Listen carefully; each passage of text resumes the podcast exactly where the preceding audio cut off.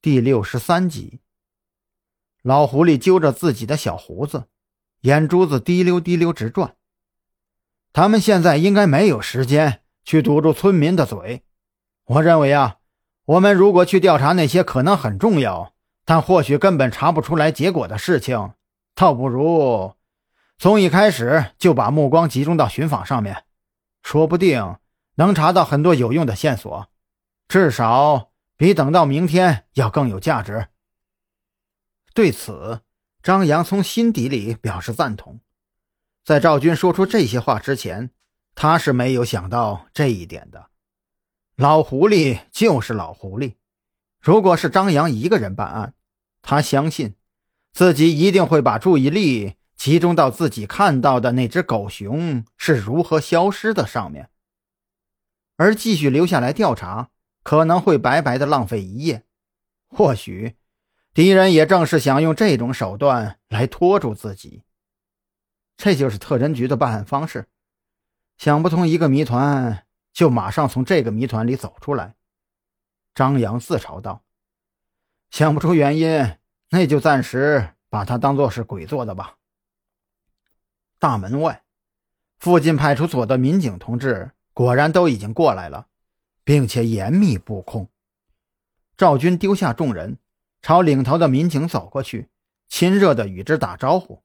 二人似乎很熟悉，只不过与赵军相比，他对面的人却显得有些尴尬，甚至有些不敢直视赵军的眼睛。哎，那个人是谁啊？跟赵军很熟吗？张扬问旁边的王啸天。哪个？啊？我也不知道，王啸天想也没想就摇头道：“我认识赵军，也不过才几个月而已。那人可能是他原来的部下吧。”王啸天有意无意的看向蓝雨桐，哪知蓝雨桐也是摇头。小宁村虽然属于临海市，但这里毕竟是郊区，一年到头也发生不了几起案子，平日里最多的。也就是解决邻里纠纷。蓝雨桐本来是刑警队的，这里与他之间极少出现交集。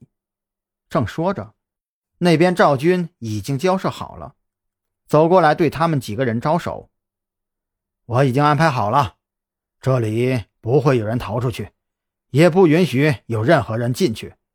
而且半小时以后啊，会有警犬过来，在你被袭击的地方。”尽量去寻找嫌疑人逃跑的路线。赵军转向两旁，距离小宁村比较近的有两个村子，一个在东南，一个在西南。嗯，我看这样吧，我们分组行动。蓝雨桐，你跟王啸天在一起，去西南边的刘家村，挨家挨户的探访。我和张扬去东南方向。赵队，我想。不等蓝雨桐把话说完，赵军就神秘的笑道：“哼，怎么？难道你想跟我一组啊？那也好，让张扬和王啸天一起去刘家村好了。”蓝雨桐很聪明，犹豫了一下，便也不再多说什么。那就这么定了。